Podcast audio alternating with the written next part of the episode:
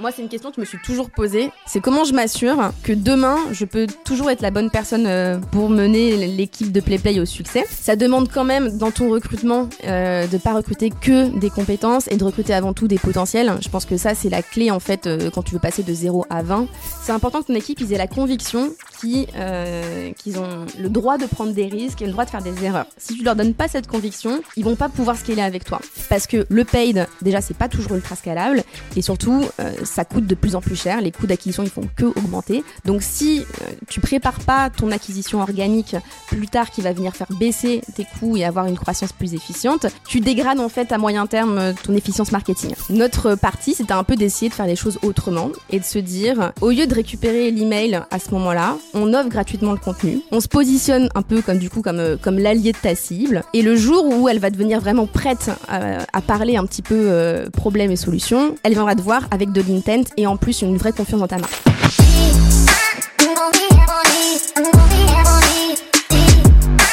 Aujourd'hui, je vous présente Domiti, la VP marketing de PlayPlay, une solution de création vidéo pour les professionnels comme moi qui n'ont pas de compétences techniques. Avec les plateformes comme YouTube, TikTok, le format 9 16e, etc., le format vidéo a explosé sur les dernières années et de plus en plus d'entreprises souhaitent s'y mettre. Problème, ça demande des compétences en montage que beaucoup n'ont pas. Alors, des solutions comme PlayPlay, il y en a beaucoup qui ont fleuri sur le marché ces dernières années, mais pas toutes avec son succès. En 7 ans, c'est plus de 50 millions d'euros levés, une présence à l'international, plus de 2000 entreprises clientes comme Doctolib, L'Oréal et même la Commission européenne. J'ai voulu en savoir plus sur la stratégie marketing derrière cette croissance entre Demon Gen, Demon Capture et événementiel notamment. Mais avant d'écouter Domiti, vous connaissez la chanson, like, abonnement, 5 étoiles, tout ça. Et je vous souhaite une bonne écoute. Salut Domiti. Salut Jordan. Alors ce que je te propose, c'est pour commencer que tu puisses présenter PlayPlay. Qu'est-ce que c'est PlayPlay Bien sûr. Alors PlayPlay, déjà, c'est un SaaS B2B qui a une cible mid-market et grand compte. Ensuite, qu'est-ce que c'est PlayPlay concrètement? PlayPlay, c'est une solution de création vidéo qui permet aux équipes marketing et communication de créer elles-mêmes du top contenu vidéo sans aucune compétence euh, technique de montage, sans décimer leur budget et euh, en économisant beaucoup de temps. Donc pourquoi, euh, pourquoi PlayPlay? C'est important de, poser la question. Aujourd'hui, on consomme tous du contenu vidéo pour s'informer, pour s'éduquer, avec des podcasts euh, comme Conquête en vidéo, euh, pour se divertir évidemment. Et du coup, les entreprises aujourd'hui, si elles veulent euh, reconnecter avec leurs audiences, euh, passer des messages qui seront entendus, elles ont besoin de parler en vidéo à ces audiences. Quand je dis audience, ça peut être leurs employés, leurs prospects, etc. Et le problème, c'est que la vidéo, souvent, c'est complexe à produire et ça coûte cher. Donc comment elles font les équipes marketing et com? Bah, y en a certaines, elles ont de la chance, elles ont un super collègue qui maîtrise un peu un logiciel de montage, mais là, souvent, il y a un goulot d'étranglement.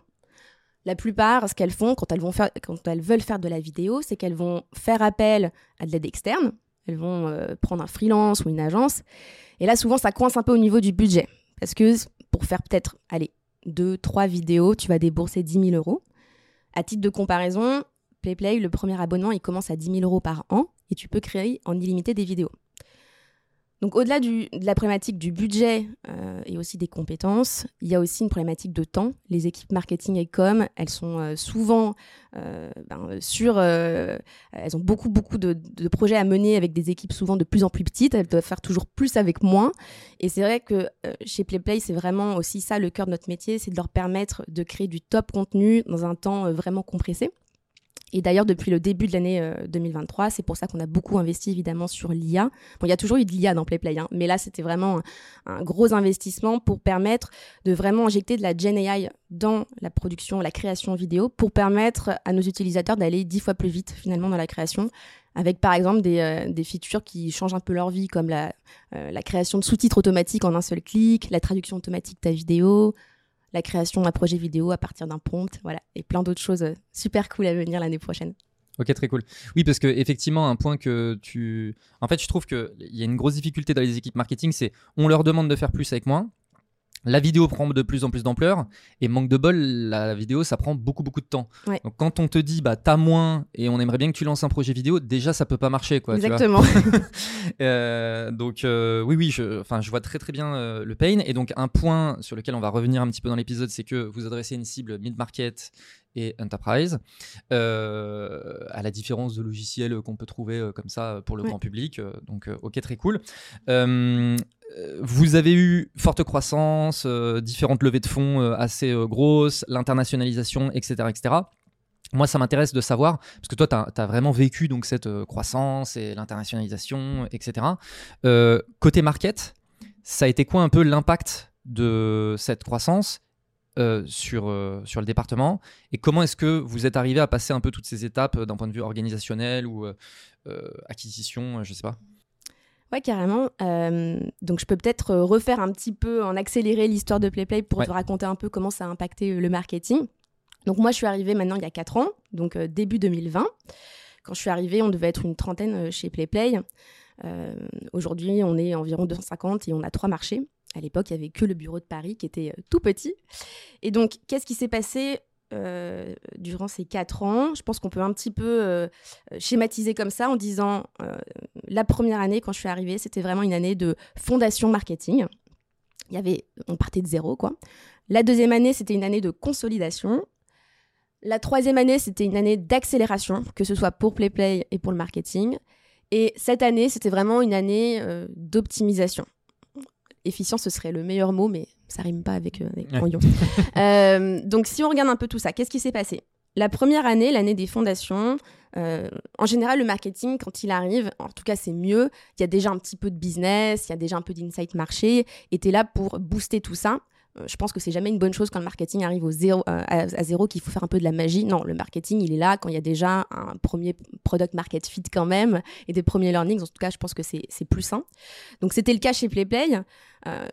Normalement, là, tu dois faire à peu près cinq choses.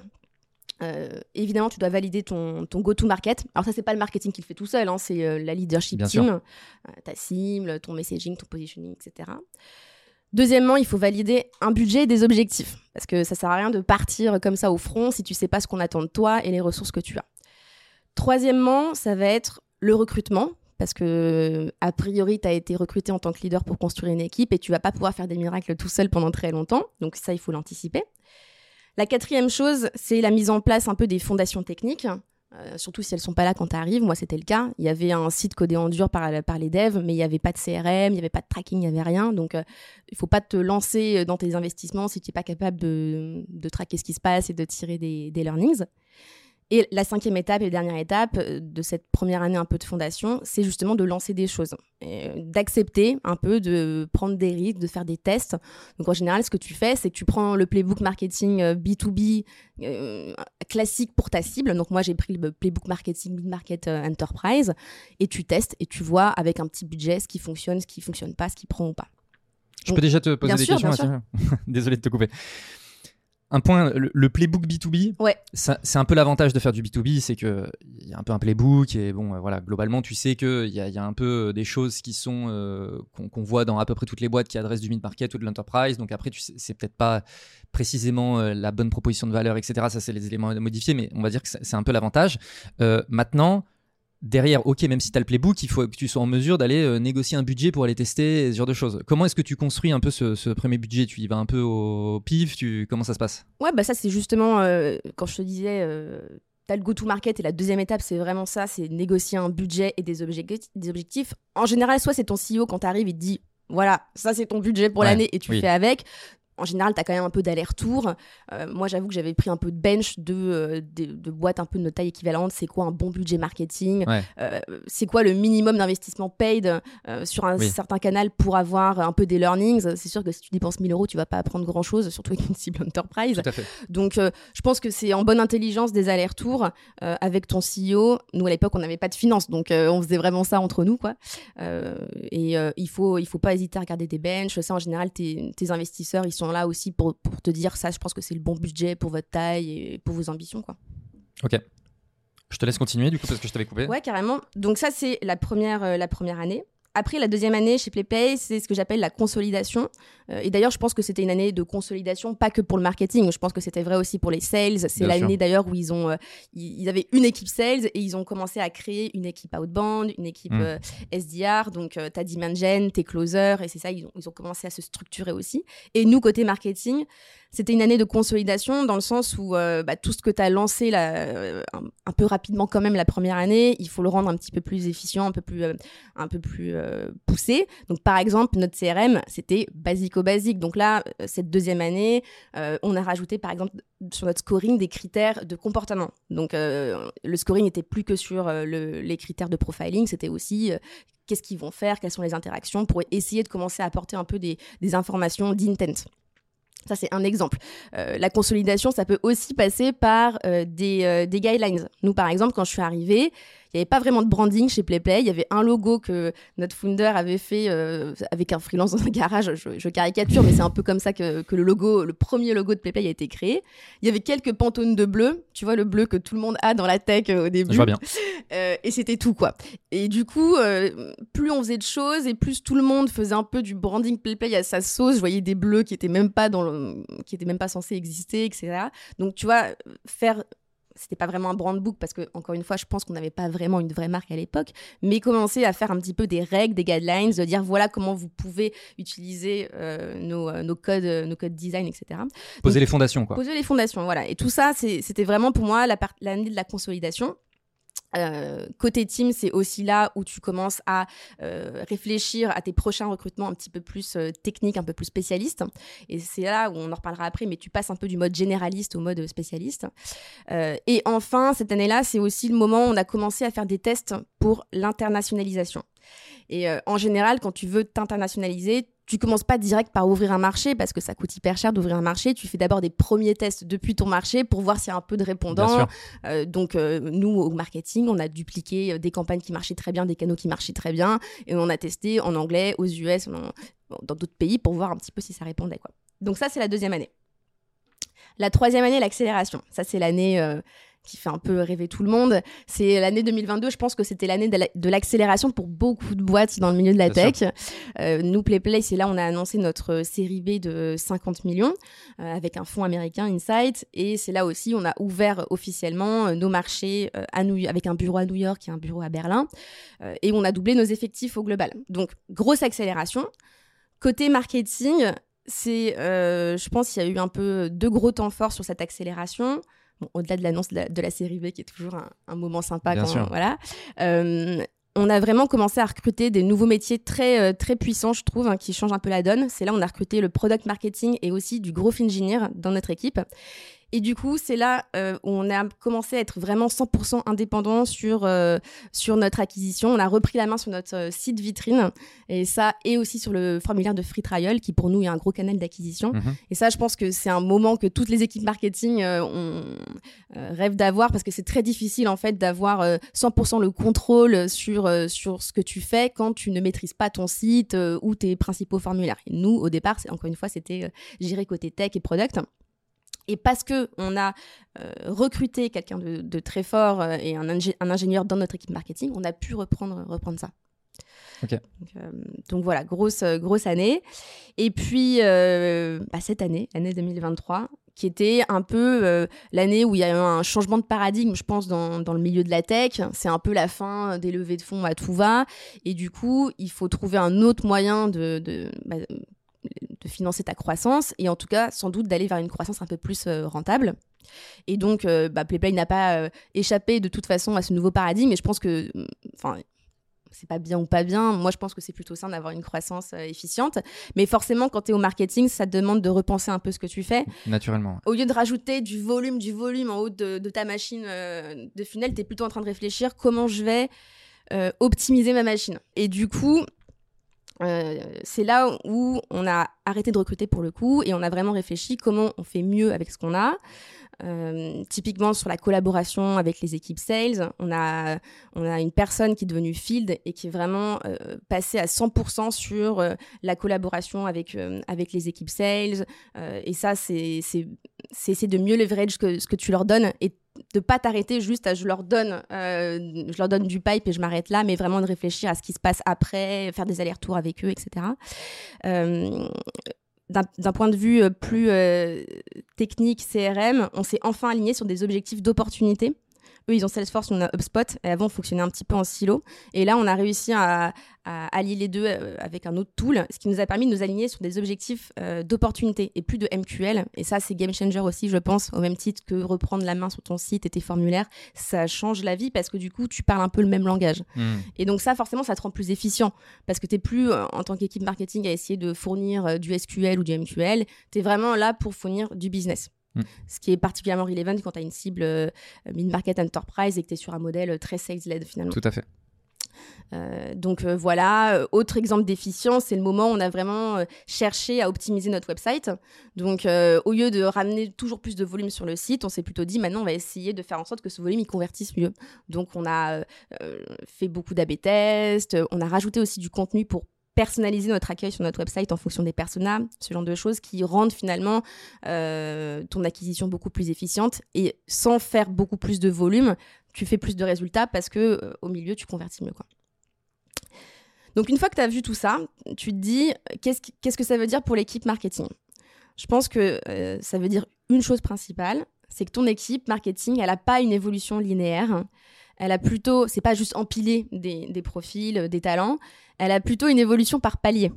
Et ces paliers, ils vont suivre des euh, besoins de ton entreprise, que sont les besoins que j'ai évoqués un peu en donnant euh, les différentes étapes de vie euh, de PlayPlay. Un premier palier, c'est un premier besoin de spécialisation, et le deuxième, c'est le besoin d'internationalisation. Si tu prends le besoin de spécialisation, du coup, je peux répondre de manière très concrète pour répondre à ta question. Au début, chez PlayPlay, quand je suis arrivée, j'étais l'employé numéro 1. Le deuxième employé que j'ai recruté, c'était un super bras droit, un profil euh, généraliste. Moi, c'est les profils que j'aime bien, euh, c'est les profils en forme de T, tu vois. Euh, ça veut dire ils sont très bons sur tout. Donc, euh, elle s'appelait Anna, elle savait faire, elle était super forte sur HubSpot, elle savait faire des workflows, du scoring. Elle était aussi très forte en acquisition, elle savait lancer des campagnes paid, etc. Et donc, ils sont bons sur toute la chaîne de valeur, mais ils ont quand même un, une spécialité là où ils sont très forts et souvent une appétence plus forte aussi. Et elle a été très forte en contenu. Ce qui m'allait très bien, parce que PlayPlay, on est un outil de création de contenu. Et moi, de toute façon, je crois que le marketing, il est toujours porté par le contenu. Et donc ça a hyper bien marché pour lancer tout ça. Mais quand on est arrivé euh, à deux ans et demi, euh, deux ans, c'est ce moment-là où euh, tu commences à avoir besoin de rajouter des, connaissances techniques et aussi de faire plus de volume. Et qui dit plus de volume dit qu'à un moment, les gens ils doivent se concentrer sur ce qu'ils savent bien faire.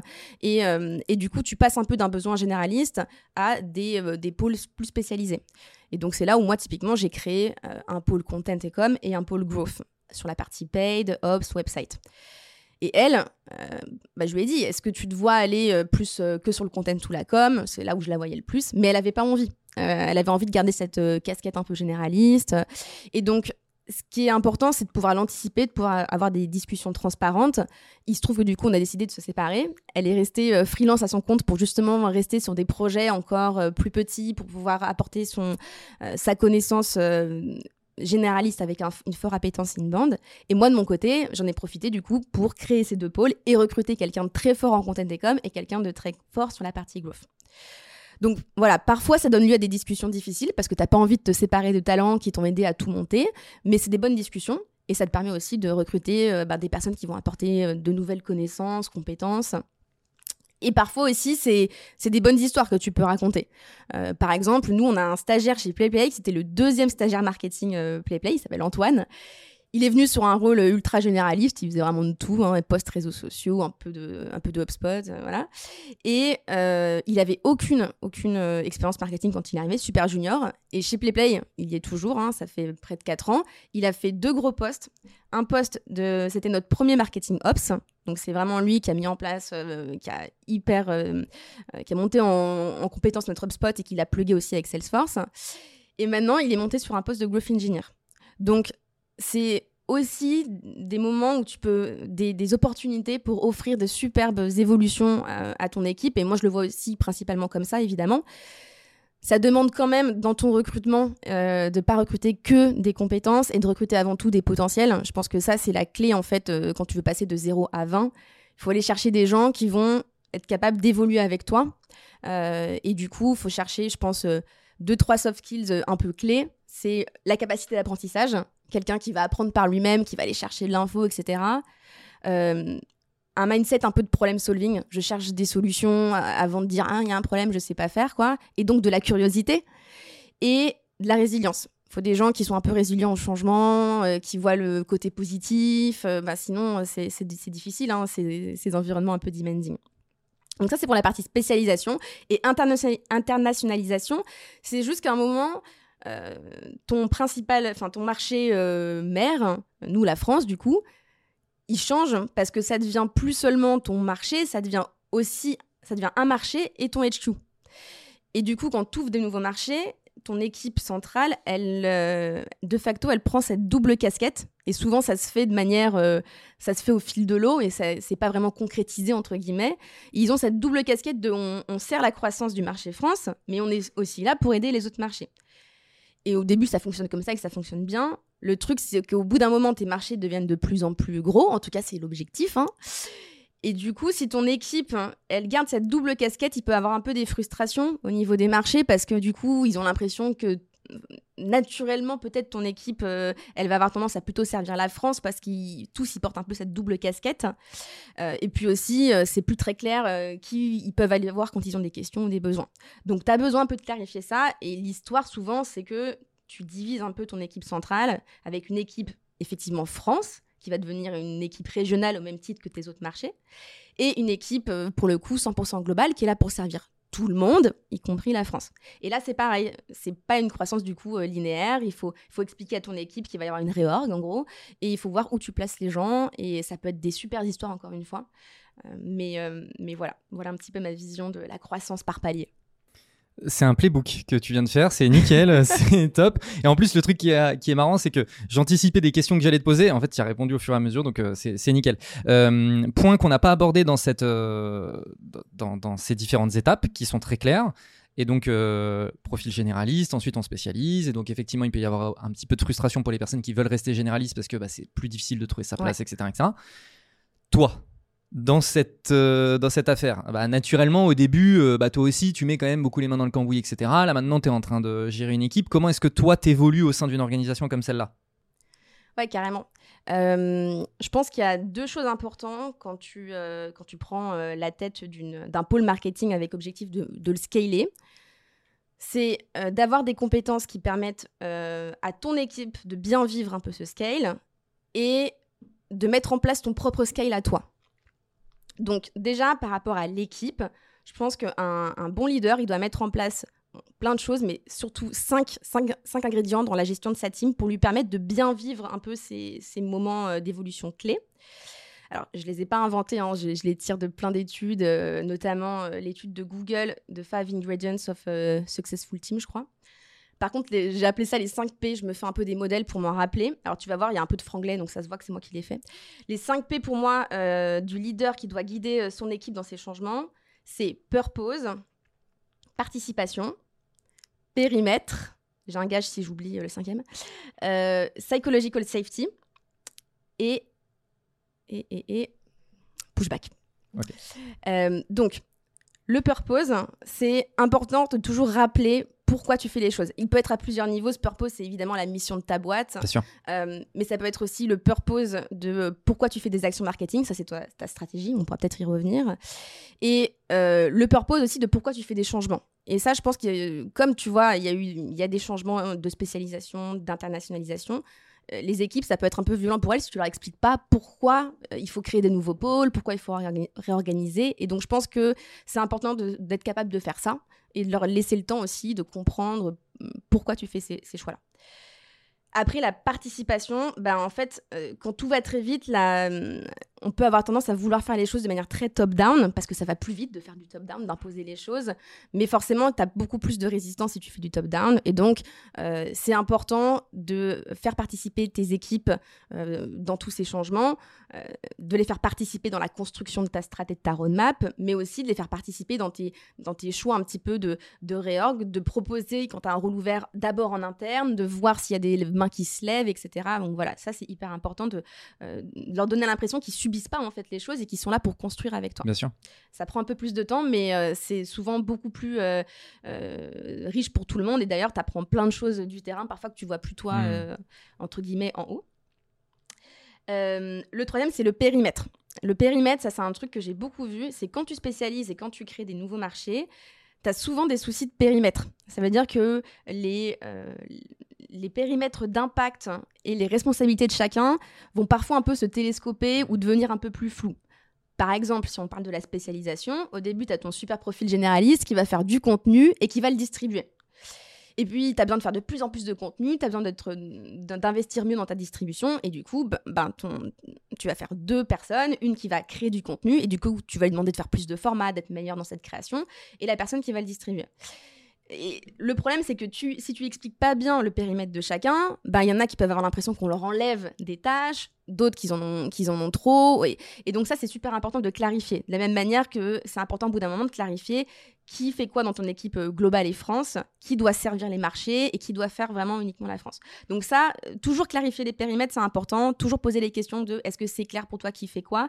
Moi, quand je pose la question, tous les six mois, il y, a des, il y a des frustrations, il y a des questions. Euh, ah, mais ça, je comprends pas pourquoi il le fait, c'est moi. Bah non, en fait, maintenant, c'est plus toi. Mais toi, par contre, tu peux faire ça et ça. Donc voilà, ça, c'est super important. Le psychological safety, euh, en fait, comme tu es dans un environnement qui bouge hyper vite, euh, je pense que c'est important que ces équipes, alors ça, c'est, je l'ai lu dans l'étude de Google et je trouve ça a beaucoup résonné, c'est important que ton équipe, ils aient la conviction euh, qu'ils, ont le droit de prendre des risques et le droit de faire des erreurs. Si tu leur donnes pas cette conviction, ils vont pas pouvoir scaler avec toi. Et d'ailleurs, je fais référence à un post que tu que as posté sur LinkedIn, je l'ai montré à mon équipe, qui disait que la confiance, elle vient après que d'abord tu fais une action, tu montes en compétence et après tu as la confiance. Et je leur ai montré ce poste parce que euh, je trouve que c'est hyper vrai. Si tu attends d'avoir confiance pour faire quelque chose dans un, environnement qui change aussi vite et qui est aussi demanding, tu vas tu vas pas réussir en fait à scaler avec euh, avec ton équipe. Et donc moi je leur dis c'est super important, faites les choses, vous allez monter en compétence et après vous allez gagner en confiance. Donc je leur ai montré merci beaucoup ton poste. Et ça c'est important de mettre en place cet environnement euh, où les gens ils ont le droit de dire je sais pas, où ils ont le droit de faire des erreurs et ça c'est aussi en montrant l'exemple que tu le fais. Euh, donc voilà, super important. Et le dernier point, c'est le pushback. Je pense que le rôle du leader, c'est marketing, c'est justement d'être capable de faire un peu le filtre pour ses équipes et de dire ça on le fait et ça on le fait pas. Et c'est beaucoup lié au purpose en fait, c'est pas juste pushback pour pushback, mais c'est de dire ben ça ça rentre pas dans notre stratégie, donc on va pas le faire en fait. Et d'expliquer euh, évidemment quand tu pushback pourquoi tu pushback, mais sinon tes équipes et surtout les équipes marketing en général, tout le monde a plein d'idées pour l'équipe marketing, puis tu as des tendances qui sortent à droite à gauche tout le temps, ah mais il faut lancer un podcast, ah mais il faut lancer une communauté. 100%. Et c'est important. Et souvent les équipes moi mes équipes elles sont elles sont hyper volontaires, elles ont tendance à vouloir euh, absorber tous les projets qui arrivent et c'est ton rôle de dire non, en fait, on ne peut pas tout absorber, ou alors on fait des choix. Dans ce cas-là, on fait plus B si on fait A. Et, euh, ça, c'est hyper important euh, pour d'avoir ce rôle de filtre et de pushback. Donc ça, c'est par rapport à ton équipe. Et après, ta question, c'était aussi par rapport à toi, quoi, enfin par rapport au, au, profil du leader. Donc, quand tu passes de 0 à 20, c'est sûr qu'il y a un pari de l'entreprise de est-ce que ce leader marketing va scaler en même temps que ma boîte et en même temps que l'équipe. Euh, d'ailleurs, c'est pour ça aussi qu'il y a des boîtes qui font un peu un autre pari, qui est celui de recruter, de pas recruter de, de leaders ou de managers. Ils recrutent des IC et après ils parachutent un, un C-level avec beaucoup d'expérience. Ça se fait, hein, ça aussi. Euh, c'est pas mieux ou moins bien. Il y a beaucoup de risques à le faire, mais il y, a des avantages. Euh, typiquement, tu prends pas le risque que ton leader de base il scale pas.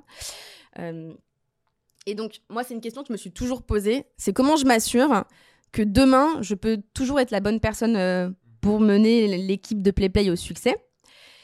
Euh, et donc, là, je pense qu'il y a un peu trois euh, règles. La première, c'est de recruter meilleur que toi. La deuxième, c'est de tout le temps chercher à monter en compétences. Et la troisième, c'est de jamais être sous l'eau. Alors, la première règle, euh, je te disais, euh, c'est de recruter meilleur que soi. Ça, c'est un grand classique en fait. Euh, si tu recrutes pas des gens qui sont meilleurs que toi sur soit des tâches, soit des soft skills, tu pourras jamais libérer du temps pour faire le reste en fait. Et ça demande un peu d'humilité, mais en fait, c'est tellement agréable d'avoir des gens qui sont meilleurs que toi dans ton équipe. Alors évidemment, quand tu te spécialises, euh, ça, tombe un peu du ciel, que c'est un peu évident que tu vas recruter des gens qui sont meilleurs que toi. Moi aujourd'hui, mon head of growth, il est dix fois meilleur que moi sur les sujets de CRM, de website, d'acquisition. Mais c'est pas forcément que ça, c'est aussi, euh, ça peut être aussi des soft skills. Euh, l'autre jour, j'ai fait un ref check pour recruter un leader marketing en Allemagne et j'ai appelé son boss hein, qui est un Américain. Et, euh, et, à un moment, je lui demandais justement, euh, est-ce qu'il était meilleur euh, que toi sur quelque chose, quoi?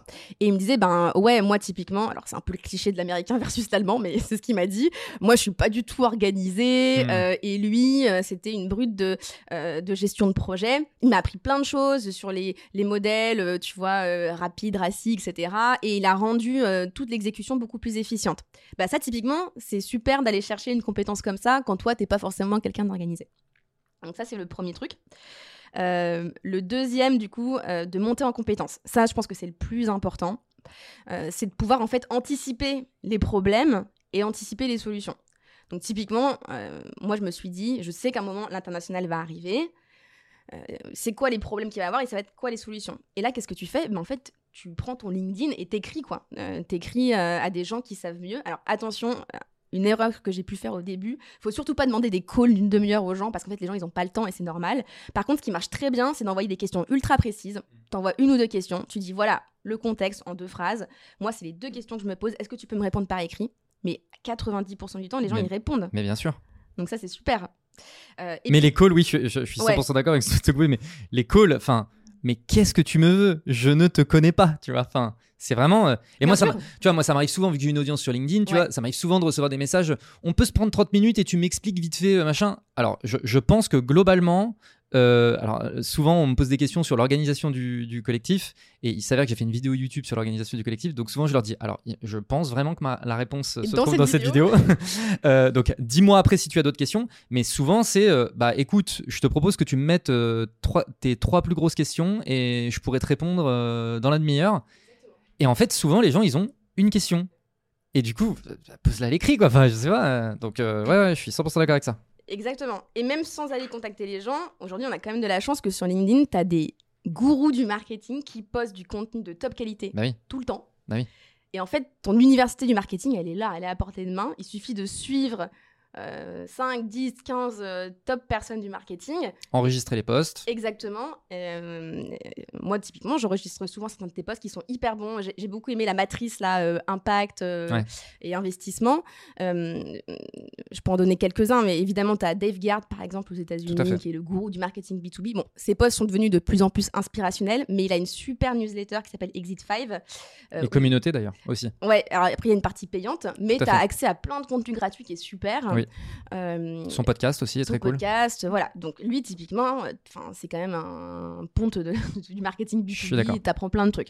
Après, t'en as d'autres. Hein, as, euh, sur la partie positioning et messaging, moi, à l'époque où j'essayais un peu de comprendre le métier de product marketing et c'est quoi du messaging, etc., je suivais pas mal euh, April Dunford, qui a écrit le fameux livre Obviously Awesome et qui poste énormément de sujets, ou surtout des, elle fait des articles aussi sur LinkedIn avec plein de schémas super et tout. Sur le content, j'essaie de trouver un peu des gens sur toutes les thématiques. Tu vois. Sur le content, euh, elle est pas américaine, mais elle poste en anglais. Euh, elle a un nom pas facile. Sarah Stella Latanzio. Elle poste beaucoup de carousels où elle explique euh, la dimension, le recycling, euh, c'est quoi un bon article SEO, super contenu en fait pour monter en compétence là-dessus et surtout comment tu scales ton équipe content, c'est quoi les différents profils. sur la partie plus growth et paid, tu as Taz Bober qui poste beaucoup aussi de, de, contenu sur, sur ces sujets. Donc voilà, je sais pas si toi tu as un mec que tu suis, que tu adores. Ah, J'en ai plusieurs sur la partie product là que tu viens de mentionner, plutôt Growth Product, donc Product Led Growth, il y a Elena Verna, je sais pas si tu connais. Mm. Elena Verna, voilà, tu vois, ou Lia, je sais pas comment ça se prononce, Léa Tarine, je pense que ça se prononce comme ça, euh, voilà, qui, qui, est top aussi, euh, tu vois. Euh, après, comme Chris Walker de Refine Labs, sur la partie très Dimension aussi. Enfin bref, de toute façon, ouais, t'en as plein. Il y en a des gens de toute façon à suivre sur LinkedIn, il y a plein de newsletters, etc. Enfin, c'est pas ce qui manque. Hein. Exactement. Et après, c'est sûr que tu as quand même besoin d'interaction. Et pour ça, ben il y a des Slack qui existent, des, communautés. Je dis Slack, mais c'est pas forcément sous format d'un Slack. Mais tu as tellement de communautés de marketing qui existent. Il faut trouver la tienne qui te correspond. si possible, essayer de cibler un petit peu les thématiques parce que les communautés hyper larges, ça marche jamais très bien parce qu'au final, personne ne s'y retrouve. Et, du coup, quand quelqu'un pose quelque chose, il y a une réponse et puis tout le monde finit par, un peu ne pas, ne pas participer. donc, comme tu le sais, moi, je fais partie d'une super communauté, Marketing Tech Leaders, euh, tu fais pas mal, tu recrutes pas mal d'intervenants ici. Ah bah clairement. Et, euh, je vais pas me gêner. bah t'as bien raison, t'as bien raison. Et là, c'est pour le coup pour moi cette communauté, ça a été une vraie, une vraie source d'apprentissage. Euh, déjà, on organise des petits déj, on, on, vote pour des thématiques qui nous intéressent tous sur le scale, sur des, problématiques parfois un peu plus techniques, comment on passe du SEO 2.0 au SEO 3.0, voilà.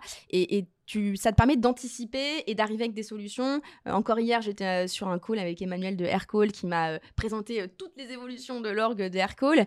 Et ça, c'est génial parce que au-delà de tout ce que ça t'apprend, ça te permet aussi d'arriver avec des solutions, des propositions devant ton CEO, tes invests, et de dire c'est pas que moi, Domiti, qui propose ça. en fait, derrière, je suis baqué par bah les meilleures boîtes et des, des, CMO qui ont encore plus, qui ont vécu des, des scales, etc. Donc, ça permet aussi aussi de légitimer et d'appuyer un peu tes propos, et ça, c'est super agréable et super utile. Euh, voilà. Et puis après, évidemment, euh, tu as toute la partie un peu plus euh, montée en compétences payantes. je crois que tu as pas mal parlé de coaching dans un autre advisory, dans un autre podcast de conquête. Euh, ça c'est sûr que c'est super important. Nous, PlayPlay, euh, ils investissent euh, sur le coaching de leurs leaders. Donc moi, j'ai eu la chance l'année dernière, pendant toute la partie très scale, d'être accompagnée par un coach. Ça, je pense que c'est ultra important aussi de pouvoir un peu tacler des problématiques peut-être un peu moins métier, mais un peu plus comment tu gères ton organisation, comment tu retrouves du temps. beaucoup de mindset aussi. Ouais, beaucoup de mindset. briser des barrières mentales que tu as, tu te rends pas compte que tu as, et en fait, c'est ça qui te bloque dans ton avancée. Quoi. Ouais. T'as déjà été coaché? Oui. ça se sent avec ce que je te dis. mais, oui, c'est typiquement ça, quoi. Et tu, tu t'es confronté à un truc, tu sais pas trop. Euh, bon, j'ai l'impression de pas m'en sortir. Et puis des fois, on te pose des questions et tu te dis, mais en fait, euh, oui, je me suis inventé un problème. Enfin, là, je me suis inventé ce problème-là et c'est ça qui me bloque, quoi. Ouais, exactement. Ça permet de prendre du recul et de poser les bonnes questions. Donc voilà un peu toutes les, toutes les méthodes pour, euh, pour scaler avec sa boîte très très cool. Encore une fois, euh, playbook, euh, nickel, organisé, t'as anticipé les trucs et tout. Je me permets une petite pause dans l'épisode pour vous présenter Bulldozer, l'entreprise derrière la production de ce podcast. Bulldozer est un collectif spécialisé en marketing et growth. Et notre job, c'est de maximiser la performance marketing et commerciale des entreprises sur l'ensemble de leur funnel, de la génération de leads à leur conversion, puis leur rétention. Pour ça, on s'appuie sur différents leviers, le premier étant notre pool de plus de 200 experts qui composent le collectif et qui nous permettent d'adresser des sujets aussi divers que la demand gen, l'outbound, le SEO, les RevOps, etc ainsi qu'une méthode de travail scientifique, data-driven, et qui exploite ce qui se fait de meilleur en termes d'outils et technologies. On a accompagné plus de 200 clients depuis notre création 2022, et parmi nos références, on trouve des super boîtes comme Aircall, Salesforce, Exa ou Mooncard, pour ne citer qu'elles. Si vous aussi, vous souhaitez faire de votre marketing non pas un simple générateur de leads ou de notoriété, mais bien un générateur de revenus, je vous mets un lien vers notre site internet en description. Écrivez-nous, je pense qu'on peut faire de très belles choses ensemble. Allez, on reprend. Euh, je reviens juste sur un petit point. Je voulais faire un commentaire sur la partie recruter meilleur que soi. Ouais. Je pense que la majorité des gens qui ne recrutent pas meilleur qu'eux, c'est parce qu'ils sont dans une espèce d'insécurité de mais mon dieu, on va, on va se rendre compte que je suis pas si fort que ça, tu vois. Mais en fait, le truc, c'est qu'à partir du moment où tu commences à prendre une position de leader, en fait, tu n'es pas, tu n'es plus jugé sur euh, ta capacité à faire le job. Tu es jugé sur ta capacité à recruter des gens excellents pour faire le job. Et donc, en fait, le truc, c'est que si tu recrutes meilleur que toi, bah, tu as prouvé que tu étais capable de le faire. Et en fait, c'est là où, effectivement, euh, du coup, ça fait le lien avec les barrières mentales, où tu te dis mais mince en fait euh, ça, va poser problème parce que je vais pas arriver à évoluer pour tel et tel truc. Oui mais non, en fait tu es juste en train de regarder le problème sous le mauvais angle. Là tu es en train de te dire que ton rôle c'est de régler les problèmes opérationnels. Non, ton rôle c'est de recruter des gens qui vont être capables de les, de les faire et c'est comme ça que tu deviens leader. Et je pense que ça c'est très difficile euh, parce que c'est de l'insécurité, tu vois, personnelle de oui, mais attends, euh, moi, du coup, est-ce que mon avenir il est compromis dans la boîte, etc. Tu vois. Et je pense que c'est vraiment un point euh, hyper important et, je pense vraiment que la plupart des gens qui y arrivent pas, c'est juste qu'ils prennent pas le truc du bon angle, tu vois. Bref, c'était mon, mon Ouais, petit en fait, c'est commentaire. le moment où tu vas passer d'un management euh, fonctionnel à une posture un peu plus de coach. Tout à fait. Et là où tu as un profil de thé en forme de thé au début et tu es très fort, peut-être sur du content ou de la growth, Ouais. euh, on attend de toi que ton la barre de ton thé, ça devienne du management, de la planification et plus euh, quelque, cho- quelque chose de très opérationnel. Voilà. ouais. Ouais, 100%. Ok. euh, on a parlé donc constitution d'équipe, euh, les premières recrues, skills, etc., etc. On passe sur le sujet Dimension versus lead gen. Ouais. Donc Dimension versus lead gen, euh, surtout sur une cible mid-market enterprise. Comment est-ce qu'aujourd'hui tu gères euh, cette situation? Comment est-ce que tu trouves un bon équilibre entre les deux? Alors déjà, euh, pour redéfinir un peu euh, lead gen et demand gen, pour vérifier qu'on parle tous de la même chose, euh, lead gen, moi j'aime bien d'ailleurs utiliser le mot demand capture, comme ça Ouais. ça permet bien de le comparer à demand euh, generation. Donc quand tu prends ton funnel euh, awareness, considération, décision, c'est aller chercher les prospects qui sont tout en bas et qui sont donc prêts à prendre une décision, versus demand gen, c'est aller chercher 80% de ton marché qui n'est pas conscient qu'il a un, problème et qui ne connaît même pas ta marque. Et donc là, tu as un double enjeu qui est d'éduquer sur le problème et de créer de la confiance autour de ta marque. Et ensuite, une fois que tu as créé cette audience, c'est de la faire descendre en maturité pour l'amener en bas de ton funnel. Et donc, les deux, en général, s'associent à des tactiques marketing un petit peu différentes. Euh, et du coup, comment tu fais euh, pour choisir euh, l'équilibre entre les deux? En fait, pour moi, ça, c'est la base de ta stratégie. La stratégie, c'est choisir une cible alliée à un, peu un angle d'attaque. Et ton angle d'attaque, ça va être où est-ce que je vais me positionner pour aller chercher cette cible? Est-ce que c'est en bas? Est-ce que c'est en haut? Et là, pour moi, ça dépend de deux choses. Ça dépend de la maturité de ton marché et ça dépend de tes ressources. La maturité de ton marché, c'est quoi? C'est quel est le pourcentage de ton, de ton TAM, ton Total Addressable Market, qui est euh, prêt à prendre une décision euh, versus euh, ceux qui sont tout en haut qui flyent un petit peu et souvent malheureusement c'est quand même La majorité. la majorité. voilà alors comment tu fais pour savoir sur un marché donné où, où tu te situes et quelle est la maturité? Bah, tu as, des signaux internes et des signaux externes. Comme on le disait, déjà, quand tu te lances sur un marché, tu lances toujours d'abord des petits tests d'acquisition Mm. euh, euh, pour voir un petit peu comment le marché répond. Et ça, ça te permet de te donner déjà des, des bons signaux. Si toutes tes tactiques de lead gen classique qui fonctionnent très bien sur un marché similaire, elles ne fonctionnent pas, par exemple, si euh, nous on fait beaucoup de LinkedIn Ads, si tes LinkedIn Ads qui normalement cartonnent sur des marchés similaires, d'un coup le taux de conversion il chute, qu'il n'y a pas d'engagement, bah, ça veut peut-être dire que ton marché il n'est pas tout de suite prêt à entendre des messages très promotionnels parce que si tu l'as bien ciblé avec le bon messaging, c'est quand même si- un mauvais signal de maturité. Euh, de la même manière, euh, nous, les salons, euh, comme Content Square, c'est un, un gros canal d'acquisition pour nous, souvent sur une cible mid-market enterprise, c'est normal. Et si tu te rends compte que sur les salons, tu as plein de gens qui viennent te voir à ton stand, ils sont trop intéressés par ce que tu fais, mais que derrière, il y a zéro opportunité, c'est peut-être aussi un signal qui a peu de maturité. Et surtout, tu regardes un peu les commentaires des sales. Ah bah oui, en fait, il était super intéressé, mais en fait, c'est pas du tout un sujet chez eux en ce moment, ils sont pas assez matures, etc. Et après, les signaux externes, bah ça, c'est un peu quand tu fais un peu ta petite tambour d'études de marché, hein, tout simplement, tu vas regarder l'intensité concurrentielle. Si tu as zéro concurrent, c'est pas forcément un signe d'un marché très mature. Euh, tu vas regarder euh, des choses très marketing, tu vas regarder les volumes de recherche, par exemple. Euh, Qu'est-ce que tu peux regarder d'autre? Bah, On parlait des salons. Aux États-Unis, par exemple, il y a des centaines et des centaines de salons qui existent sur nos sujets. C'est, on, on sait que le- les US, c'est un marché très mature sur, sur nos sujets. Euh, c'est un, c'est un bon signal. Par contre, euh, il y a d'autres marchés européens euh, où tu galères un petit peu plus à trouver les salons où on pourrait aller. Bah ça, pareil, ça te dit que peut-être le marché il est moins, il est moins mature.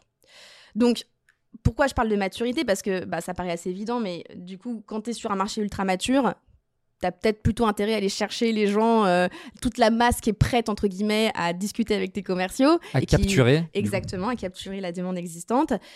Si tu es sur un marché pas mature, tu risques de t'épuiser et d'épuiser ton budget parce que euh, un euro investi va rapporter beaucoup moins, parce qu'il va demander beaucoup plus d'efforts euh, à, à convaincre, entre guillemets, parce que ton marché est pas mature. Donc, tu as besoin, en fait, tu pas le choix d'aller euh, euh, commencer par de la dimension ou en tout cas de faire beaucoup de dimension en parallèle.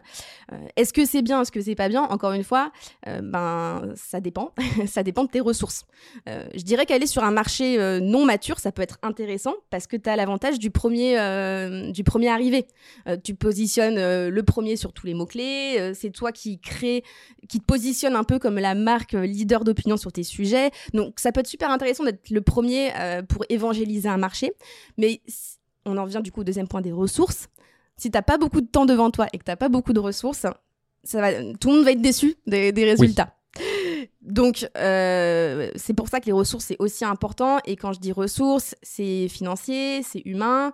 C'est aussi le mindset un peu de ton entreprise. C'est quelle est la culture de ton CEO, des invests, sur la compréhension du marketing? Que le marketing, c'est pas juste une baguette magique. Euh, J'appuie sur un bouton, je mets des sous et j'ai des leads et des opportunités. Euh, donc, moi, j'ai de la chance d'être dans une boîte où euh, le leadership est quand même très bien la culture marketing. Ça vient sans doute du fait aussi qu'on a un outil qui est quand même marketing et content. Oui, ce serait un comble de. ouais, voilà. Non, mais tu vois, quand tu es CMO d'un produit assez technique, souvent, ton CEO, il n'est pas forcément très acculturé au marketing. Bien sûr, bien sûr. Et c'est important. Ben, enfin, moi, euh, peut-être pas le CEO, mais les sales, je leur fais parfois des prêts pour leur expliquer des concepts marketing. C'est important, je pense, un petit peu d'éduquer en interne. Euh, donc, euh, donc voilà. Donc, lead gen sur un marché mature, évidemment. Attention cependant à pas oublier, je pense, la demand gen sur un marché mature parce que c'est un peu le paradoxe de la rentabilité euh, quand tu regardes la dimension. C'est que c'est sûr que si tu es sur un marché mature où il y a beaucoup de, demandes à les capturer, si tu investis 100%, enfin, sur 100% de ton budget, tu investis 80% à les capturer cette demande, tu vas avoir un ROI à court terme qui sera meilleur que si sur 100% de son budget, tu investis 60% sur euh, de la capture de demand. Euh, à court terme, ton ROI sera meilleur dans l'option A versus l'option B. Le problème, c'est qu'en faisant l'option A, tu n'investis pas sur ton futur et tu dégrades ta rentabilité à moyen terme. Parce que le paid, euh, déjà, c'est pas toujours ultra scalable et surtout, euh, ça coûte de plus en plus cher. Les coûts d'acquisition, ils font que augmenter. Donc, si euh, tu prépares pas ton acquisition organique plus tard qui va venir faire baisser tes coûts et avoir une croissance plus efficiente, tu dégrades en fait à moyen terme euh, ton, ton efficience marketing. Et donc, c'est un peu ça le paradoxe de la dimension. C'est sûr qu'à court terme, ben, euh, si t'en fais trop, ça dégrade ton ROI. Mais si t'en fais pas assez, tu, euh, tu dégrades ton ROI sur, sur l'avenir. Et donc, c'est un peu ça l'équilibre du coup à, trouver. Ok. En fait, petit commentaire, et ça me permet aussi de revenir sur un truc sur lequel je voulais faire un commentaire avant. Tu sais, quand tu disais tout le monde a plein d'idées pour le marketing, et puis tu sais, il y a un peu toutes les nouvelles tendances. Ah, il faut absolument qu'on fasse ça, etc. etc. Euh, et du coup, ça me permet de faire le lien avec le sujet lead gen, euh, enfin, Demon Gen, Demon Capture, si on reprend que tu viens de présenter. C'est, je, je trouve que ces deux cas, ils montrent que c'est OK d'être en retard. Tu vois, c'est assez difficile de, de c'est assez difficile, je trouve, pour la plupart des personnes de se dire que, tu vois, on veut toujours être à la pointe, etc., etc. Mais typiquement, donc, si je reviens un peu sur tout le monde a des idées sur le marketing, pour le marketing. Euh, ah, il y a euh, Threads, tu vois, euh, le truc de Facebook, nouveau réseau social de Facebook. Il faut absolument qu'on ait une stratégie et tout machin.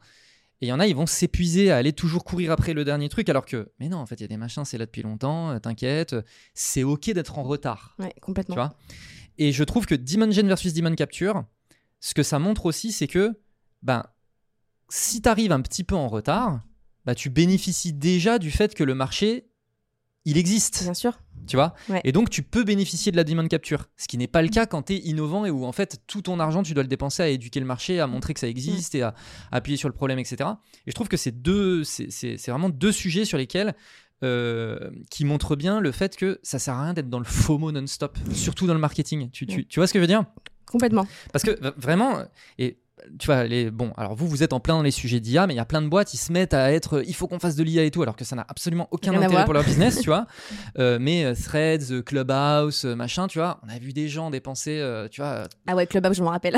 mais voilà, tu vois, bouleverser complètement la stratégie marketing pour pouvoir être présent sur Clubhouse. Tranquille. tu vois, c'est ok d'être en retard.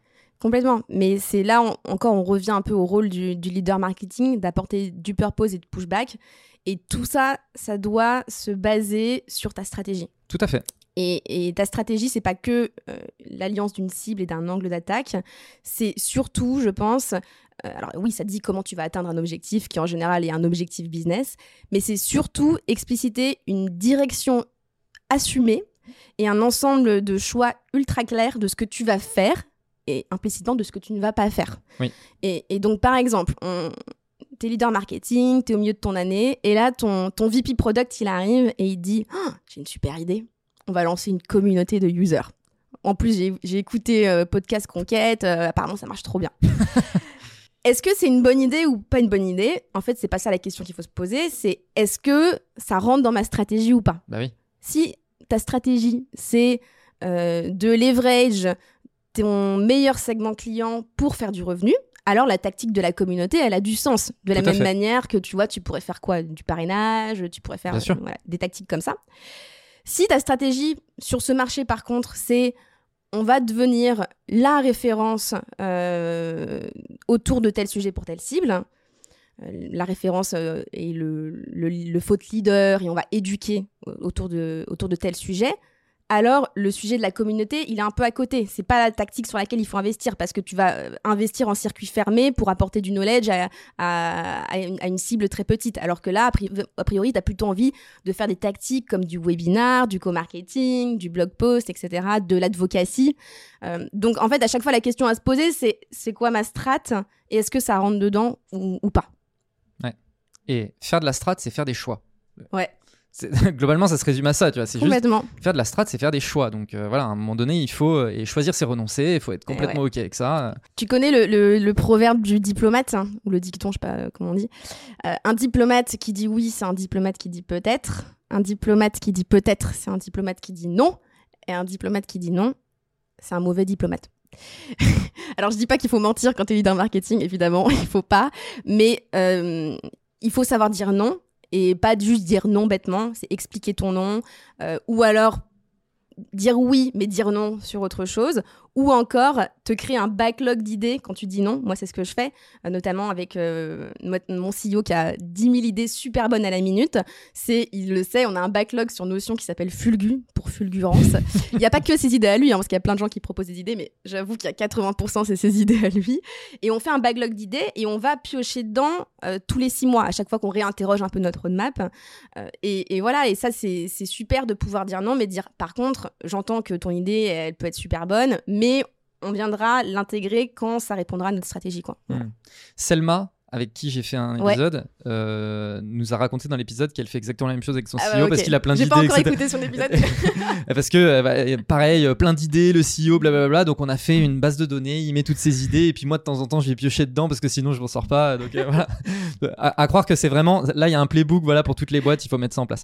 Euh, alors je, je voulais parler de deux sujets sur Demand Gen versus Lead Gen, mais vu qu'on est sur la, la stratégie Ouais. marketing et que bah, tu es en plein dans la construction, le planning 2024, je me dis que la transition Cher mois est- de novembre. je me dis que la transition est toute trouvée. Comment est-ce qu'on fait son marketing planning euh, pour une année? Ouais, carrément.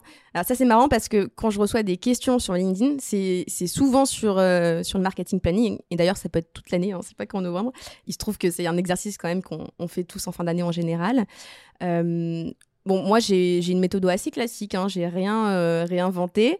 Ça se fait un peu en cinq étapes. La première, c'est une première version de ton budget. La deuxième, c'est une partie analyse. La troisième, c'est la partie recostrat. Quatrièmement, tu revois ton budget. Et cinquièmement, tu construis ta roadmap. Donc, premièrement, euh, une première version de ton budget. Moi, je pense que c'est important avant de te lancer dans cet exercice d'avoir quand même une, comme on le disait hein, au début, quand tu te lances dans, quand tu crées ton marketing, d'avoir quand même euh, une première idée de euh, on attend quoi de toi et c'est quoi les ressources que tu vas avoir pour le faire. Euh, donc euh, ça, en général, euh, c'est un travail que tu vas faire avec ton CEO, avec, avec ta finance, avec tes sales, pour réfléchir un peu à tes objectifs et comment le marketing va contribuer et ce qu'on attend de toi et c'est quoi les ressources que tu vas avoir pour, y contribuer. Donc comme ça, tu pars pas de rien, tu as un peu une idée. Donc là, tu te bases sur des hypothèses de conversion, de panier moyen, de croissance, etc. Une fois que tu as ça, tu peux entamer un peu ton travail. Donc tu fais l'analyse, ça c'est super important. Alors au début, quand tu te lances, évidemment, cette partie-là va être plus petite, mais plus euh, voilà les années passent et plus cette partie-là elle devient euh, fondamentale parce que il faut en gros c'est apprendre de, de ton passé ce qui marche ce qui marche pas aussi regarder les opportunités et les menaces donc en fait c'est la fameuse SWOT tu sais le truc que tu apprends en école et Ouais, tu dis ça me servira jamais. Mais en fait, si, ça sert la SWOT. Euh, L'analyse, c'est vraiment un mélange de data quanti et quali, interne et externe. C'est important aussi de pas regarder que son nombril parce que tu peux passer à côté de certains trucs. Euh, moi, mon analyse, en général, elle se découpe un peu en trois gros documents euh, que derrière je donne à mes équipes, euh, au CEO. C'est un premier document d'analyse euh, très business et financière. Donc là, ça va être des KPI, comment le marketing a contribué aux revenus sur tel et tel marché, quel est le split des différents canaux sur tel et tel marché, comment évoluent les taux, tes, taux de conversion, tes coûts par opportunité, etc. Tu as aussi des KPI financiers. Ça, je pense que c'est important euh, de prendre du recul et de regarder aussi des KPI financiers.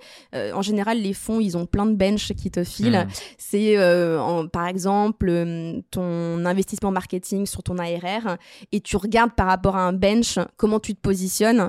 Est-ce que tu es dans les choux ou est-ce que tu es à peu près dedans? Ça peut être aussi le- les employés marketing par rapport au total des employés, des choses comme ça.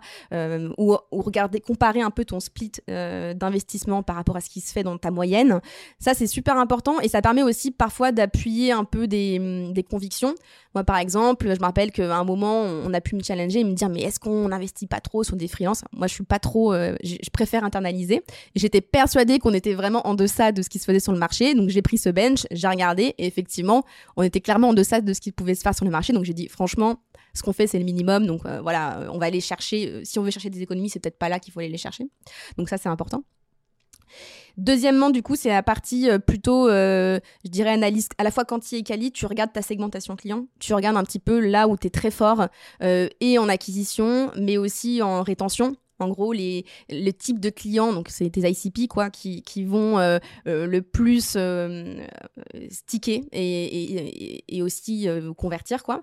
Donc ça, c'est important parce que ça peut guider clairement tes choix pour l'année à venir. Tu peux te dire, je vais quand même essayer d'axer mon acquisition sur des clients un peu similaires parce que je sais que ça marche. Et troisièmement, c'est la partie vraiment quali où là, c'est analyser ce qui se passe un peu sur ton marché, les grandes tendances, l'IA. Que- Quoi? Au hasard. au hasard. Euh, mais, euh, mais évidemment pas que. Euh, nous, sur notre marché, on va regarder c'est quoi un peu les, les grands enjeux de nos clients l'année prochaine en marketing, en communication. Bah, L'IA en fait partie, mais il y en a plein d'autres.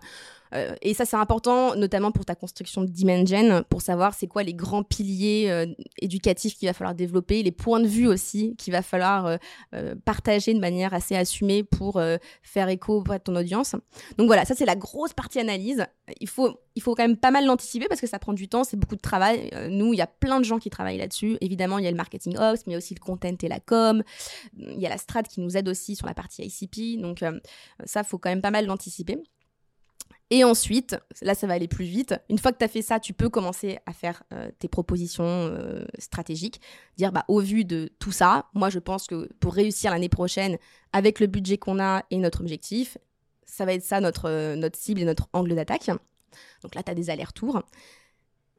Ensuite, je disais, quatrième révision du budget. Souvent, ton budget initial, Bien sûr. voilà, il va être impacté par ta stratégie. Parce Bien que, sûr. en fait, euh, vu que tu as décidé ça, eh ben, il y a des tactiques qui se dessinent qui vont demander peut-être un investissement supplémentaire, ou alors tu vas devoir euh, rebalancer, entre guillemets, faire un peu le jeu des vases communicants, rebalancer le budget euh, du- d'une catégorie à une autre, etc. Puis au moment où du coup tu fais les allers-retours, comme tu disais, c'est aussi le moment où il peut y avoir des opportunités qui sont identifiées. Ouais. Ça vaut le coup de d'ouvrir une nouvelle poche là-dessus. euh. Exactement, ouais, complètement.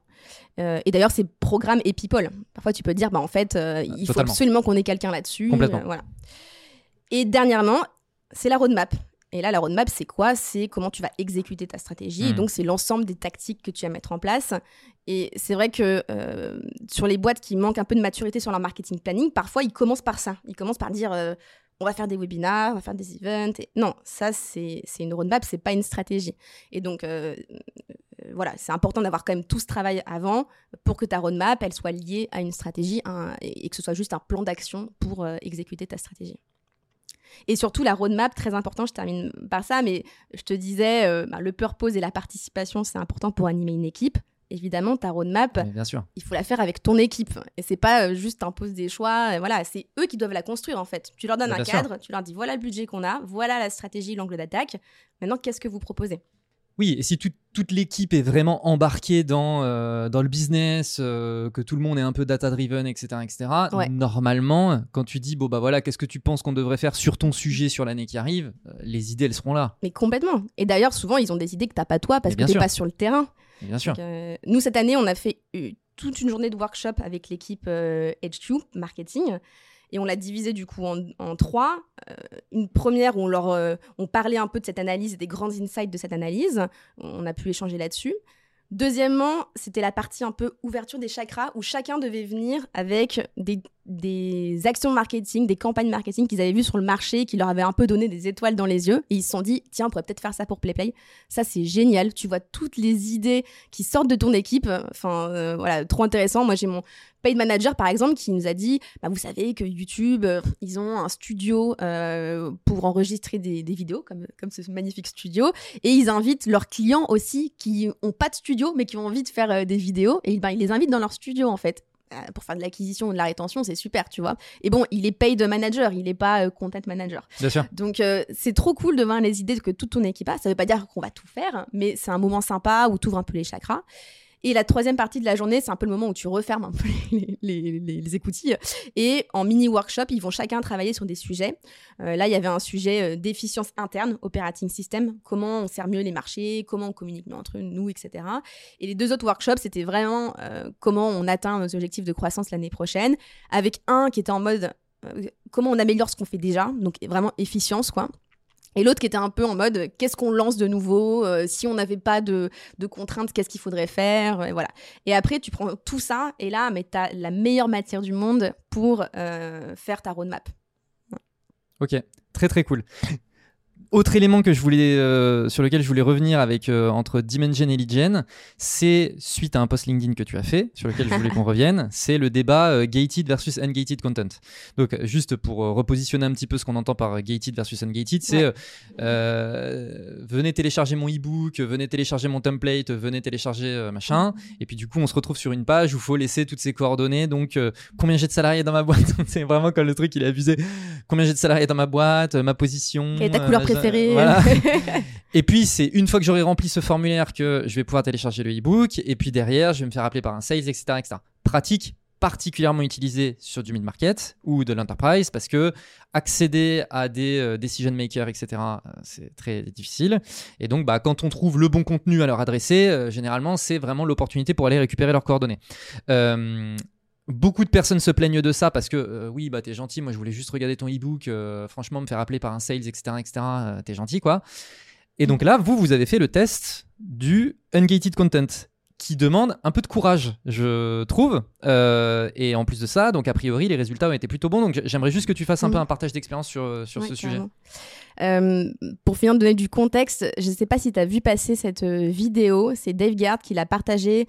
C'est une agence, une agence publicitaire aux États-Unis qui a fait cette vidéo à l'occasion de l'Halloween. Et tu vois, c'est un, un leader marketing qui télécharge un e-book et après, tout passe en mode film d'horreur. Il se fait euh, appeler, il reçoit des emails, euh, euh, il a l'impression qu'il y a des selles chez lui. Enfin, c'est un peu, voilà, too much, mais ça raconte un peu cette histoire de tu, télécharges un truc et alors que tu voulais juste une réponse à ta question et que t'es pas du tout en mode je veux acheter quelque chose, et derrière, tu te fais un peu harceler.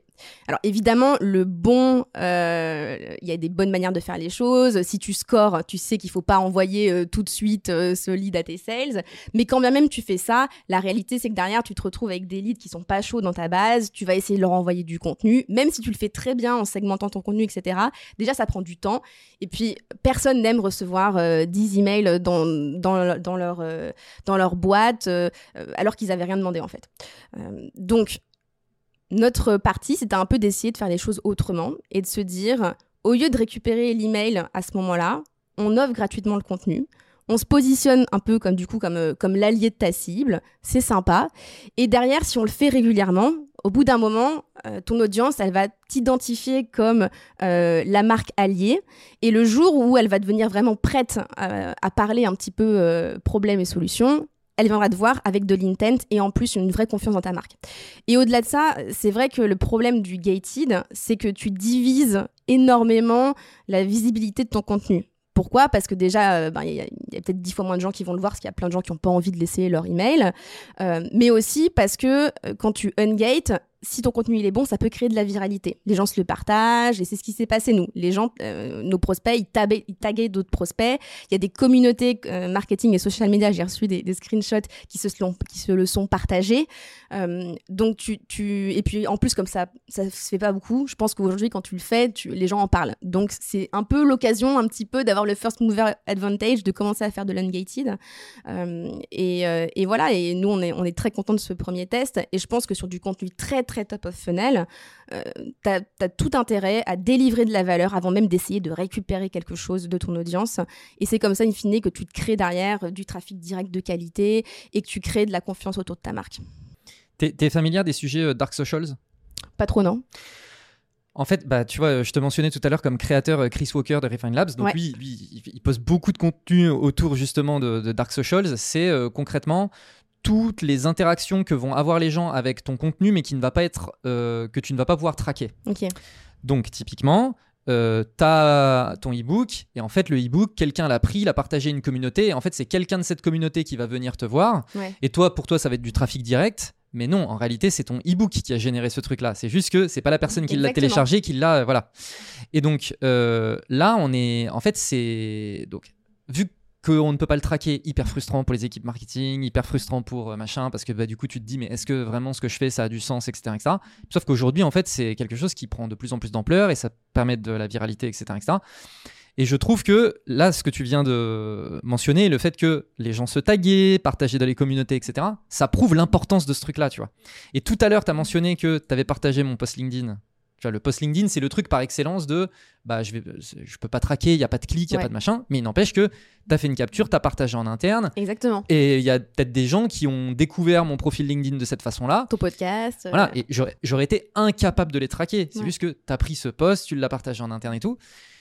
Et donc, bon, il faut trouver un peu le bon équilibre, tu vois, selon moi, entre gated et ungated. Mais là, comme tu dis, en fait, je trouve top funnel, tous les contenus top funnel, il faudrait que tu puisses les ouvrir. Franchement, 100% euh, d'accord.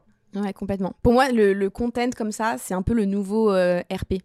Euh, les boîtes qui investissent des, milliers d'euros en RP, en B2B, hein, parce que B2C c'est un peu différent, souvent c'est pour publier des articles dans des journaux un peu, on va dire, euh, obscur. ouais, B. c'est pas des des tier one, quoi, tu vois, ces, ces, ces médias qui vont te reprendre. Euh, où tu vas partager euh, deux trois insights un peu un peu médiocres ou deux trois news de ta boîte et ça fait jamais rêver personne entre hmm. guillemets et t'as payé très cher ton agence pour faire ce genre de choses et ben autant utiliser cet argent pour faire du contenu de qualité que tu vas offrir à ton audience je pense que ça aura beaucoup plus d'impact que euh, deux trois articles médiocres de RP et, où c'est aussi très difficile de voir l'impact mais il faut avoir une force de conviction sur le sujet ouais. tu vois, si t'es pas convaincu que ça peut marcher mm. tu vois c'est vraiment Ok. J'aimerais qu'on parle du Content Summit. Ah, le Content Summit. Content Summit, bah vas-y, je te laisse expliquer. Et puis surtout, moi, ça m'intéresse de, connaître un peu les backstage, de comment vous en êtes arrivé à ça. C'est quoi les apprentissages que tu as sur le sujet? Comment est-ce que vous avez développé ce sujet? Euh, Voilà. Alors, est-ce que tu es venu au Content Summit? Non, je ne suis jamais venu. Ah là là, bah, l'année prochaine, euh, je t'envoie ton invitation ah, personnalisée. Avec, avec, grand plaisir, avec grand plaisir. Donc, le Content Summit, déjà, qu'est-ce que c'est? Donc, c'est une conférence annuelle 100% en ligne, 100% gratuite, que PlayPlay a lancé il y a maintenant euh, plus de trois ans, autour des sujets de la com et du marketing.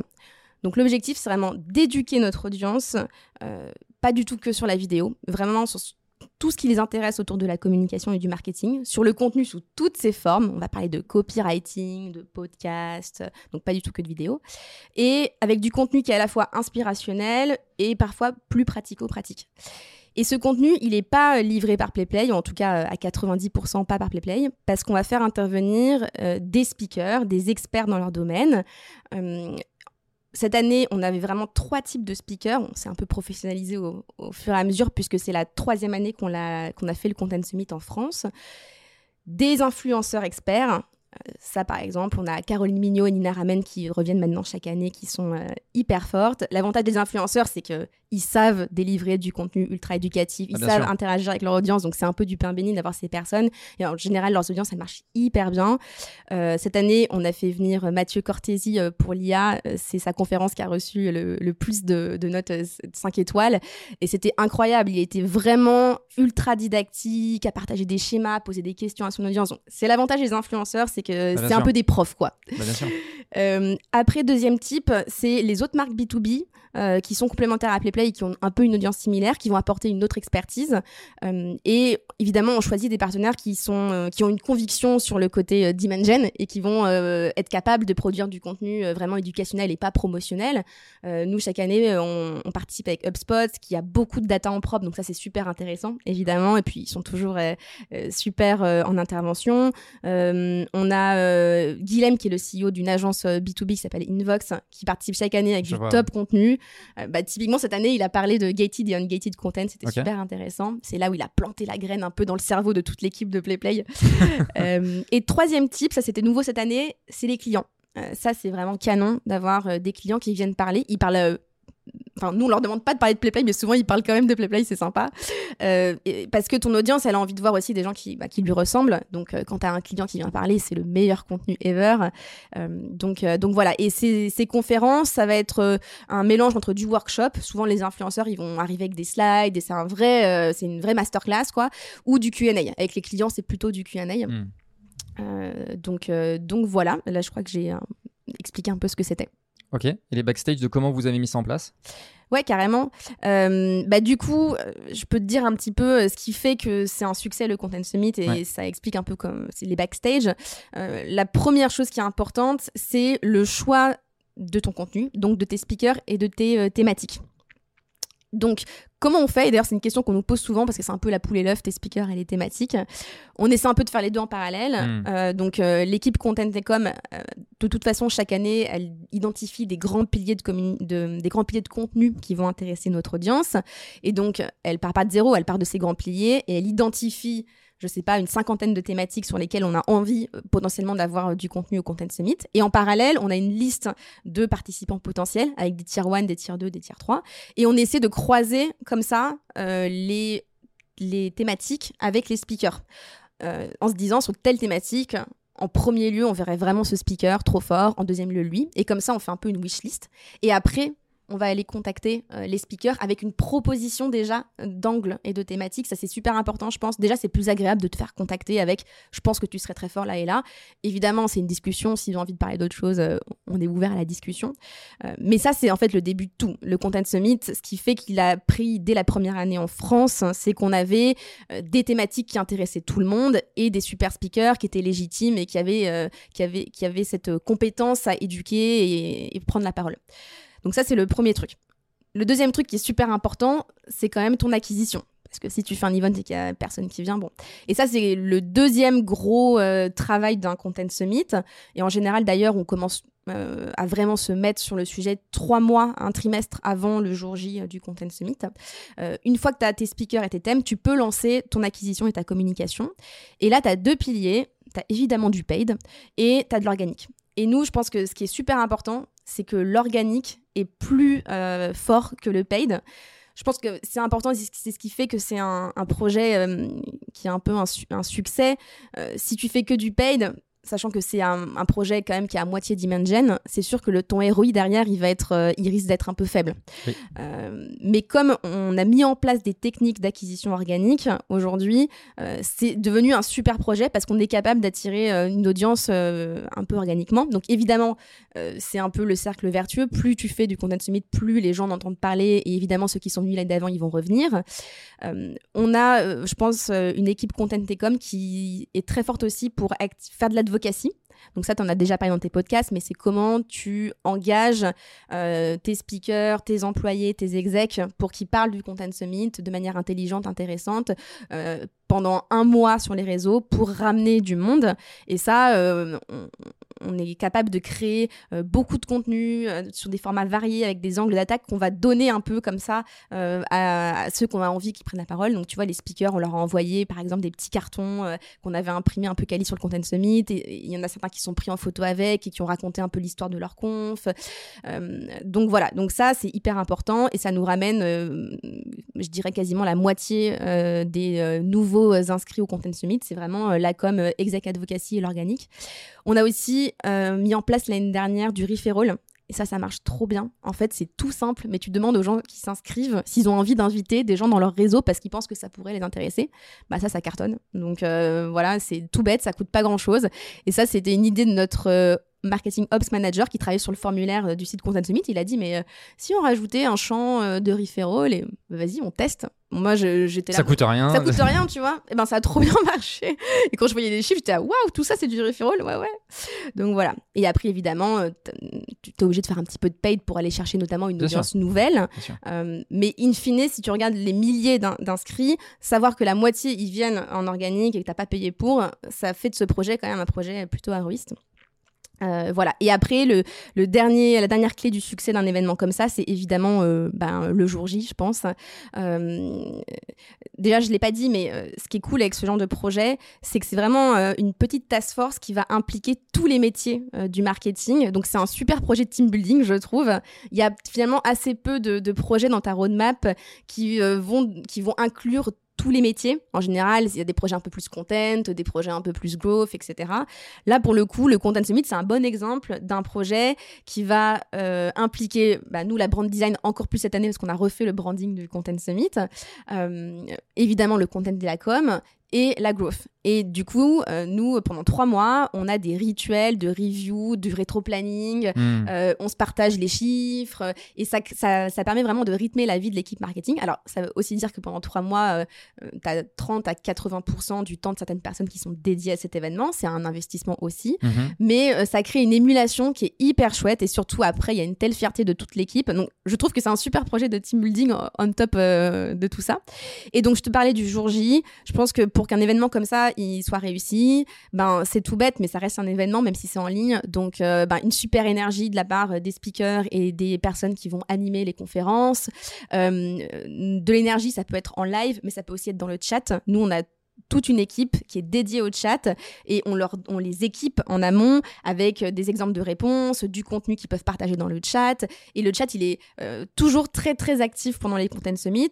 Et c'est aussi ce qui fait que tu vas venir le jour J, au-delà de, l'interaction avec les speakers, c'est euh, avoir ce côté un peu interactif. Je pose des questions, j'ai une réponse. Sinon, autant regarder le replay, j'ai envie de te dire. Euh, donc ça, c'est super important. Et, voilà. Donc, et, d'ailleurs, même les démos qu'on fait, les démos PlayPlay, parce qu'on fait des démos PlayPlay pendant le Content Summit, on en fait deux. Cette année, c'était, euh, on en a fait une le matin et une l'après-midi.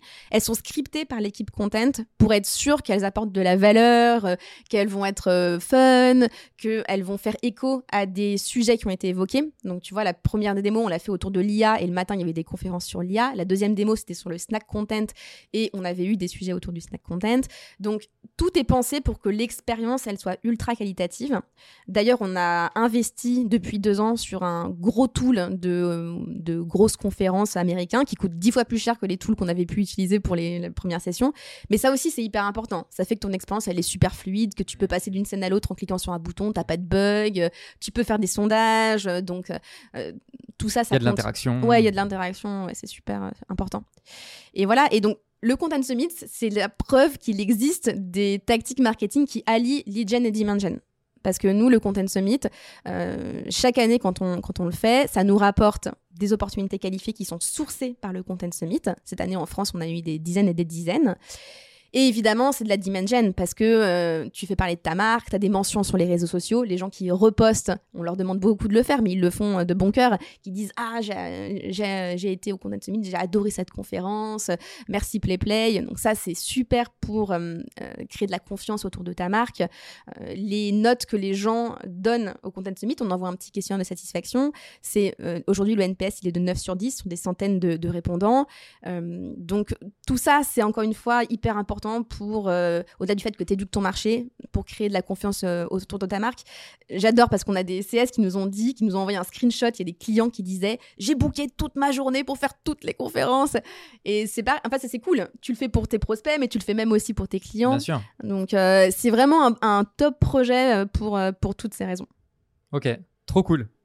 Non mais ça- tu vois, ça me donne envie de, de, de pouvoir y Bah, participer. J'espère que tu vas venir. Et là, il y a- l'édition américaine, tu peux peut-être te rattraper. Il y a l'édition américaine qui arrive le, le 7 décembre. Oui, parce que ce genre de projet, et c'est ce que disait un peu, je crois, Geoffrey de Content Square, Ouais. c'est que quand tu as un format qui fonctionne, évidemment, tu peux dupliquer, et surtout quand tu as un playbook. Tu vois, nous, on a un rétro-planning euh, qui est tout nickel, etc. Bah, ça, tu le files à tes marchés, et ils peuvent le reproduire. Bien sûr, Alors, avec des spécificités un peu locales. évidemment. Typiquement, les US, si c'est des fans des round tables, ils sont pas trop workshop, euh, bah, c'est pas grave, c'est pas exactement les mêmes formats, mais euh, voilà, les US, là, c'est la deuxième année qu'ils vont le faire, et en Allemagne, ils l'ont fait il y a pas très longtemps pour la première fois. Donc, euh, c'est c'est chouette d'avoir euh, un playbook que tu peux donner aussi à, à tes marchés derrière. Très très cool. Ok. Écoute, on arrive euh, à la fin de l'entretien. Pour finir, j'avais une petite question, euh, du coup, un peu en dehors de PlayPlay. Euh, Tu, tu sais, je t'ai annoncé avant. euh, Vas-y. Mais euh, du coup, je m'adresse à Domiti, euh, l'entrepreneur. Euh, donc, euh, avant, euh, avant euh, ta carrière dans le marketing, donc tu as monté une boîte qui s'appelait Filout, c'est ça? Donc qui était, bah, peut-être tu peux présenter en deux mots ce que c'était. Je, pense que tu le feras mieux que moi. Donc Filout, on vendait des cours de couture en vidéo. Et avant d'être une plateforme de e-learning, c'était un média parce qu'on a un peu fait les choses à l'envers, comme souvent quand tu lances une boîte, quand tu es euh, jeune entrepreneur. On a d'abord créé un média et après on s'est posé la question de qu'est-ce qu'on peut leur vendre. Et là, on a décidé de lancer des cours euh, de couture en vidéo. Ok. Donc quand tu dis euh, média, c'est vous faisiez des tutos, des trucs comme ça en vidéo sur YouTube Beaucoup de contenu, ouais. On pourrait y revenir, mais oui. Ok. Moi, donc, parce que du coup, auprès de l'audience des entrepreneurs et des gens qui souhaitent se lancer, je pense qu'il y a deux. Moi, j'avais un peu deux questions qui, qui m'intéressaient. C'est de ce que j'ai compris, donc il y avait une partie un peu business en famille parce que tu avais impliqué notamment euh, ta sœur dans une vidéo. Euh, de ce que j'ai compris, tu avais euh, embauché ta tante ou un truc comme ça, c'est ce que tu m'avais dit, hein, c'est ça? Business en famille, bonne idée Non, mais pour le coup, c'était pas du tout un business en famille, c'est juste que j'ai cherché de l'aide et qu'en général, ta famille, c'est les premiers à t'aider, mais je, je peux pas te dire si c'est une bonne idée ou pas de se lancer avec sa famille. voilà, D'accord. le, le, le, point, c'est, pour moi, il y avait aussi tu as fait un partenariat avec euh, Singer, je sais pas comment ça se prononce, mais euh, c'est Singer, hein, la, marque de. Ouais. Qui est quand même une euh, énorme boîte. Ouais. Et toi, bah, à ce moment-là, tu es un petit truc minuscule. Comment, quand on est une boîte minuscule qu'on se lance, on va aller chercher des partenariats avec ce type de boîte-là? Alors, euh, pour donner un peu de contexte, on, avait, euh, on venait de lancer nos cours de couture en vidéo. Euh, on avait déjà eu une super bonne traction organique. Et ça, on pourra peut-être juste finir par ça. C'est toute la partie d'Imagine qu'on avait créée grâce aux médias qui, a, qui nous a permis de faire ça. Bah, bah, peut-être commence par ça. Ok, bah, si tu veux. et après, on parlera de Saint-Ger. Donc, bah, comme, je t'ai dit, on a, été, on a été incubé au Numa, qui à l'époque incubait mal de startups, et notamment d'ailleurs avec Welcome to the Jungle, qui était dans la même promo que nous à l'époque.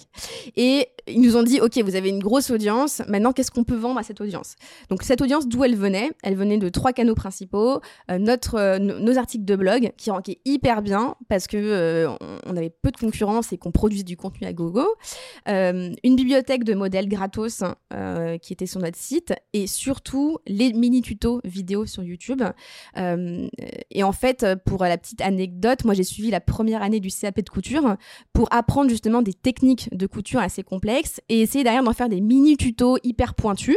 Et en fait, ça a tout de suite pris parce que euh, ça répondait à des demandes et il n'y avait pas euh, d'explications vidéo. Il y avait beaucoup euh, effectivement de pas à pas écrits, mais quand tu es sur des techniques très complexes, il faut voir. Ouais, tu lis, tu comprends pas en fait. Et moi d'ailleurs, c'est ce que c'est pour ça que j'ai suivi le CAP parce que j'étais là, mais comment je vais monter en compétences Voilà. Et il y a des vidéos comme ça, la poche passe poilée, qui très vite ont pris des centaines de milliers de vues et des gens qui commentaient mais merci beaucoup, est-ce que vous pouvez faire ça comme technique, etc. Et donc euh, j'ai appris un peu le, concept de Dimension avec tout ça sans vraiment en faire euh, parce qu'il y avait des vidéos qui très vite ont atteint le million de vues.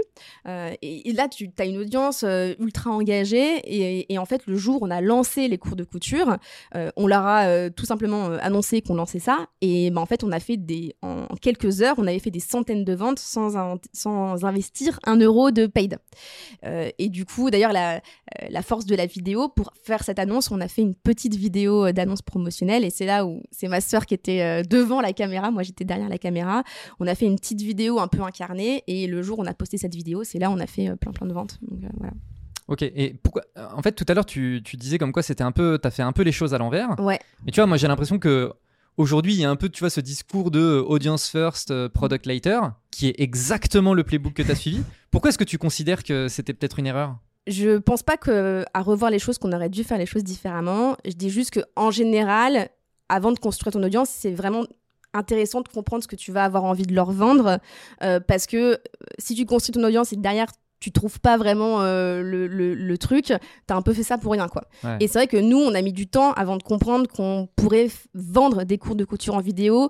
On a beaucoup tâtonné, on a perdu du temps. On a essayé, par exemple, de faire de l'affiliation en se disant, ben, on va faire le truc assez classique que font les médias, quoi. On va essayer de faire de la pub et de gagner de l'argent avec ça. Ça, ça n'a pas du tout marché, par exemple.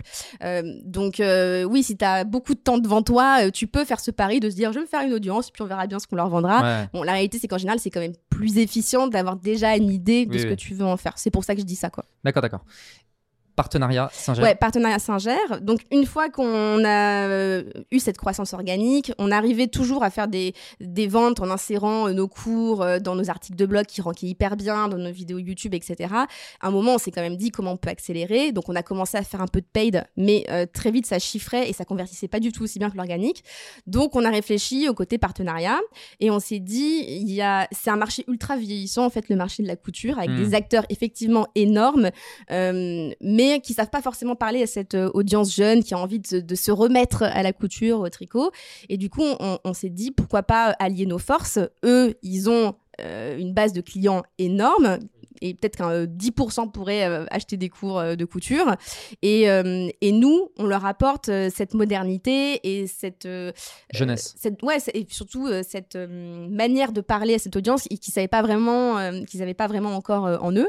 Et donc en fait, c'est ça. Comment tu fais? Ben c'est win-win. Tu te dis, euh, moi je, je savais qu'ils seraient intéressés par ça, euh, et du coup il y avait un énorme salon euh, avec euh, Singer en exposant. Je suis allée les voir avec ma petite carte de visite filoute. Je leur ai dit, est-ce que euh, je pourrais parler à quelqu'un du marketing pour proposer un partenariat? Voilà ce qu'on fait. Je leur ai montré quelques vidéos. Je leur ai montré l'engagement de notre communauté sur les commentaires YouTube, Instagram.